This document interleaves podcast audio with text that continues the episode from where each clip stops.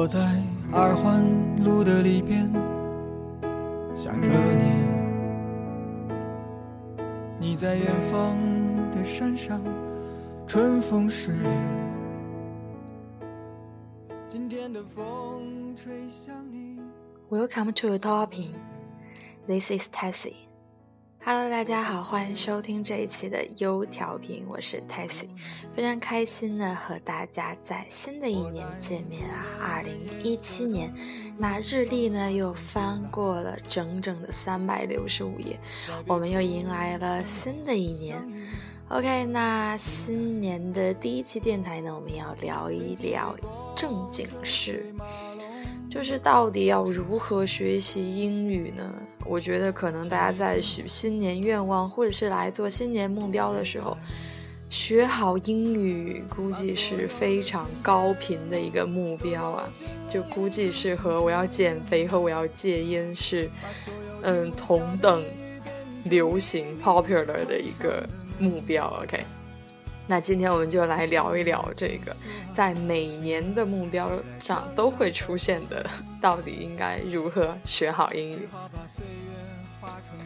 嗯，我觉得对大多数中国人来说，可能学英语是一件非常，嗯，怎么说呢，就是不是一件很容易的事情。哪怕是英语程度很好的、很好的人，他可能也是。嗯，在学英语上都有一个很很漫长或者是痛苦的经历，毕竟我们从小学三年级开始，或者是从初中开始，那一直到我们的大学这么多年，我们好像都没有很好的把这种语言的工具，把它很好的掌握。All right，嗯，那其实呢，我嗯小的时候呢有学过一本英语书。我已经忘记那本书是什么了，但是我记得他在他这个书的反面有一句话，我记到现在。他说：“如果你有说一口流利中文的能力，那你就有说一口流利英语的潜力，对吧？”那其实语言是一样的，中文和英文。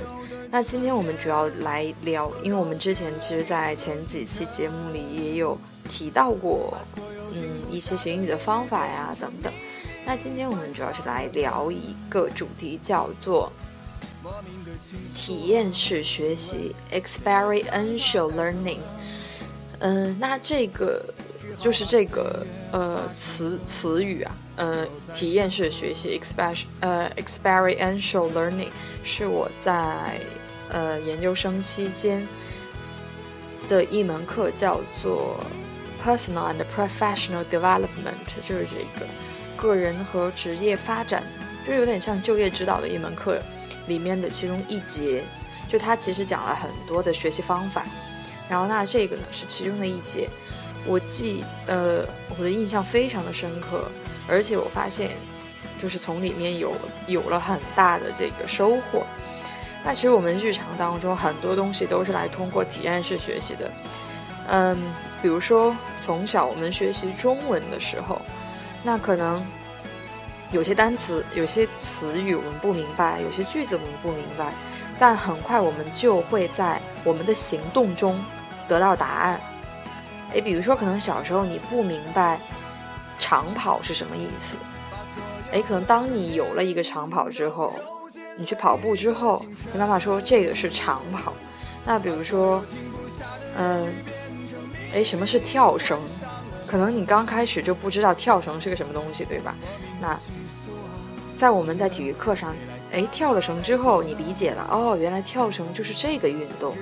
所以很多的语言就是在我们的这个体验中、我们的行动中得到的。呃，那再往大了一点说，比如说我们的很多很枯燥的概念，也是在体验中学习的。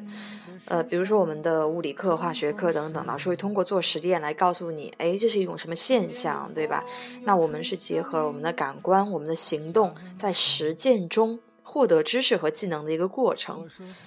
嗯，那另外比较浅显的一个例子就是，哎，比如说我们在呃工作当中，在工作当中，呃，假如说你是一个医生，那你有很多的。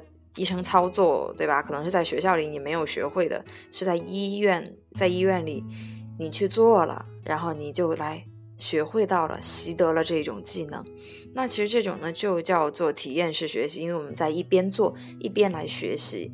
那其实我们在生活中的大部分的东西都是在这种过程中来学会的，因为生活本身就是各种的体验。那我们在不断的，嗯，新的体验当中呢，来吸收新的知识，有新的技能。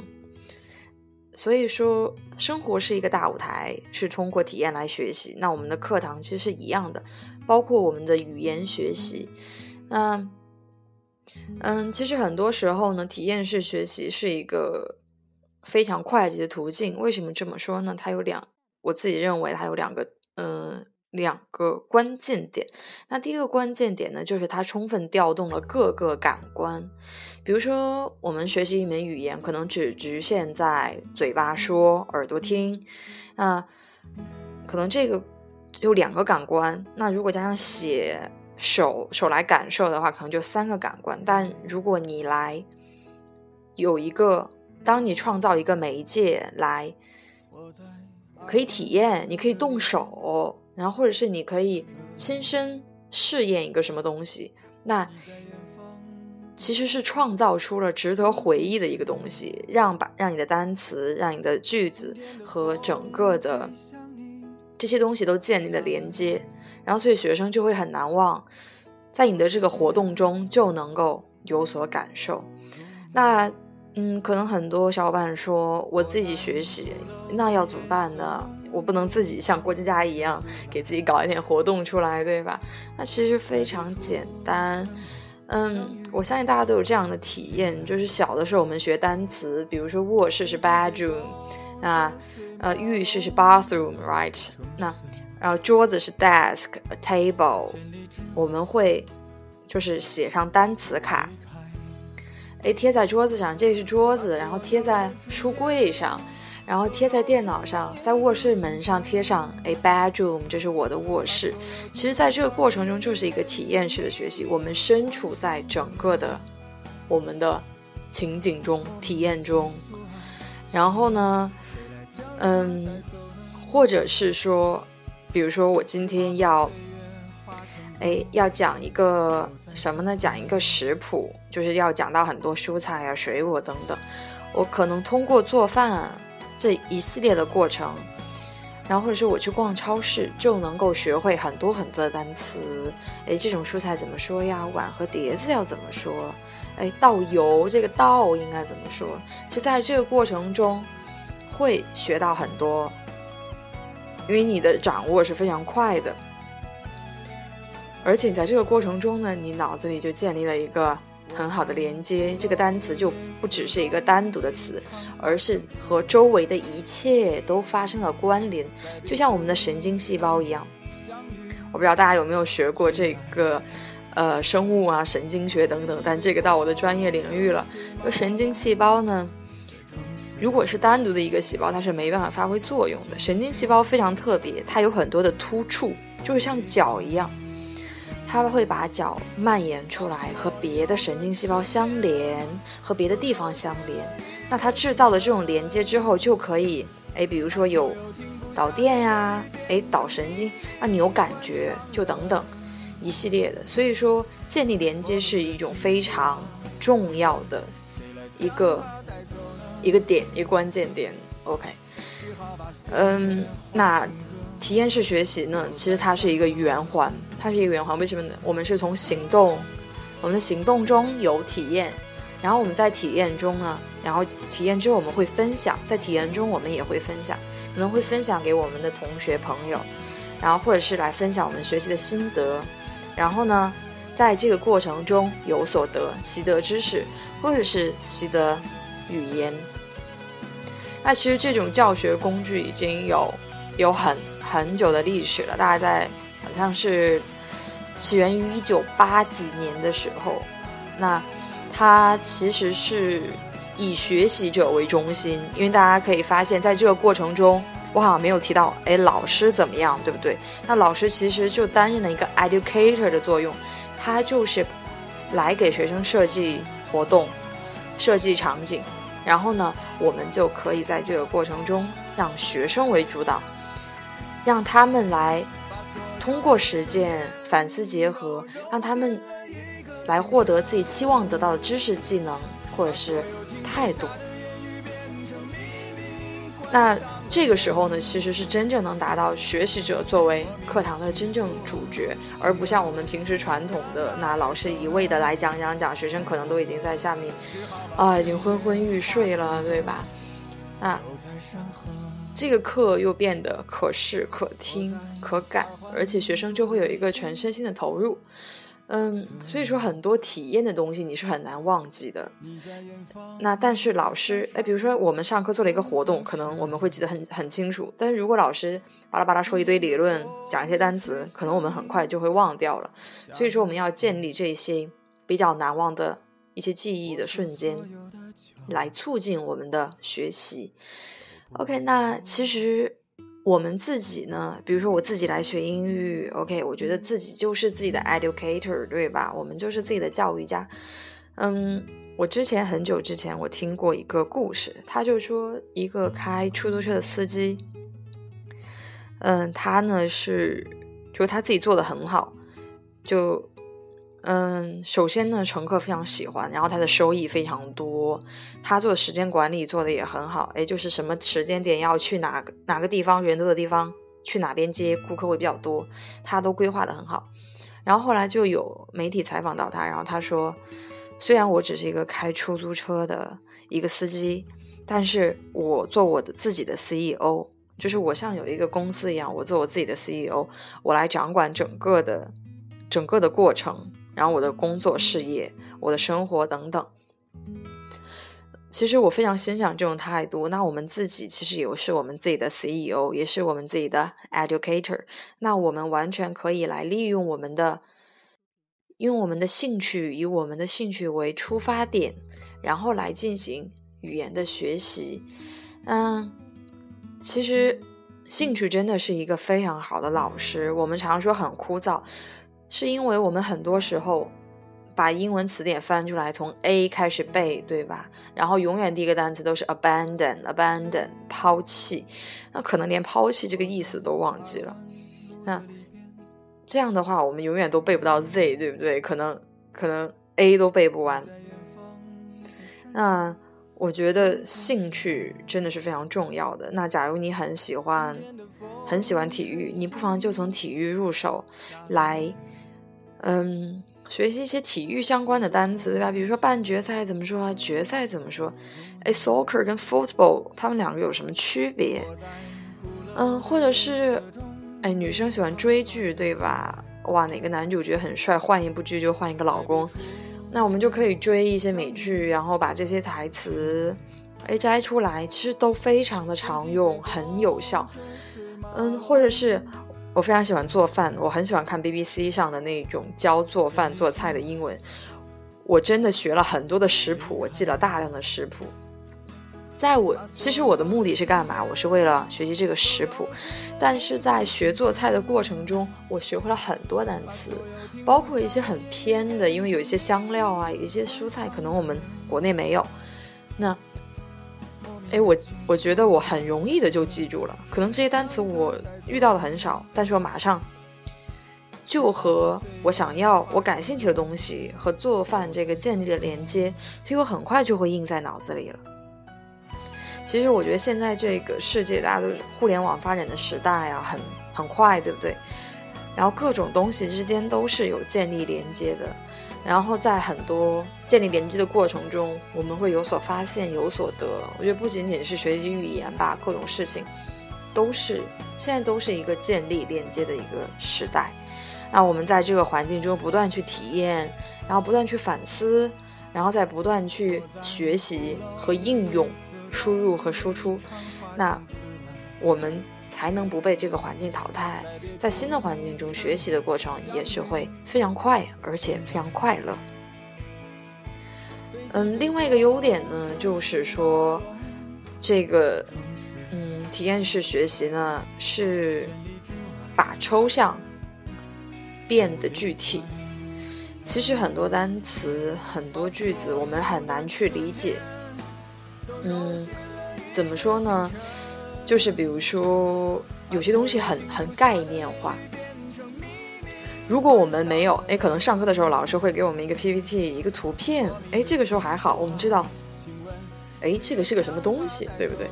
那可能很多时候我们需要一个意思的互动，我们知道，哎，当我们去做了，我知道，哦，这个是什么东西？那，哎，比如说香槟杯跟红酒杯，它们两个杯子有什么区别，对不对？当我们去，可能。我来一篇文章，然后来让大家看的时候，可能就没办法区分他们两个，或者是哪怕你理解了，你可能也也记不住，很快就忘记了。但是如果当你去喝的时候，比如说，哎，我喝红酒，发现餐厅给我是这个杯子，但是喝香槟，餐厅给我拿的是另一个杯子，所以我很快就有了区别。我相信我可能，如果很多人来有这个体验之后，那他们都不会忘记这两个是用什么杯子，对吧？那所以说，当我们置身其中的时候，就是最好的学习方式。其实现在学习方法有很多啊，然后包括可能大家百度一下，哎，如何学好英语，然后晚上就会有网上有很多的帖子啊，然后来说这些各种各样的方法。其实我觉得，嗯，各种各样的方法，他们都是有一个核心点的，就是说你的主观能动性要高。主观能动性就是说。我想学，OK，那如果你不想学的话，其他都是空谈，对吗？所以我们那如何提高主观能动性呢？就是要找一个兴趣的激发点。那其实各种不同的方法都是为了来找我们的兴趣激发点，那或者是来找一个动力，对吧？那可能有的人是。哎，他要出国，所以说他的这个动力非常足。那可能有的人就是以兴趣为导向，觉得哎，这个我特别感兴趣，所以我一直钻研这方面，这都是 OK 的。但是殊途同归嘛，条条大路通罗马，他们都是为了提高主观能动性。主高能主观能动性高了之后，我们其实无论你用哪一种教学方法，哪种学习方法，都是一样的，都可以达到很好的效果，来掌握这一门语言。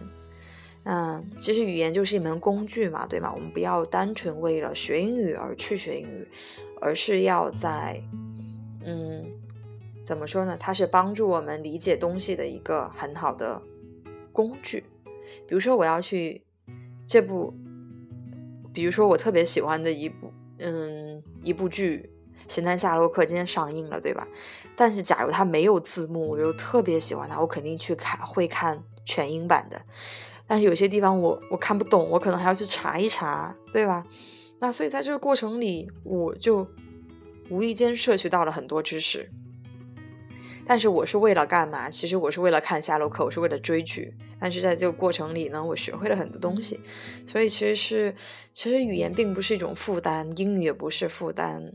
那它只是我们表达自己、体验生活、嗯，享受生活的。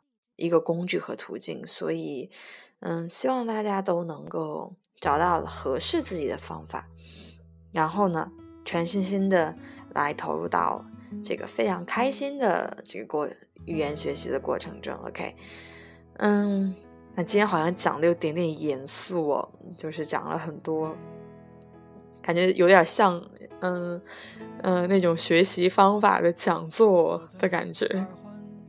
OK，那，嗯，好不容易正经一次啊，那就在新年第一次正经一次，然后下一期呢，我们就再聊一聊，嗯，别的比较轻松愉快的话题啊，嗯，OK，那今天的背景音乐呢叫做《春风十里》，来自陆先生乐队，嗯，希望春天快来啦，雾霾快走掉，冬天也就快过去了，所以新的一年要有新的开始。希望大家都能够 Happy New Year，新年快乐，然后每一天都快快乐乐的，and 嗯，enjoy our life，享受我们的生活，在这个享受生活的过程中不断学习。OK，Good night，拜拜。不离开，把所有的春天都揉进了。个清晨，把所有停不下的言语变成秘密，关上了门。莫名的倾诉啊，请问谁来将它带走呢？只好把岁月化成歌，留在山河。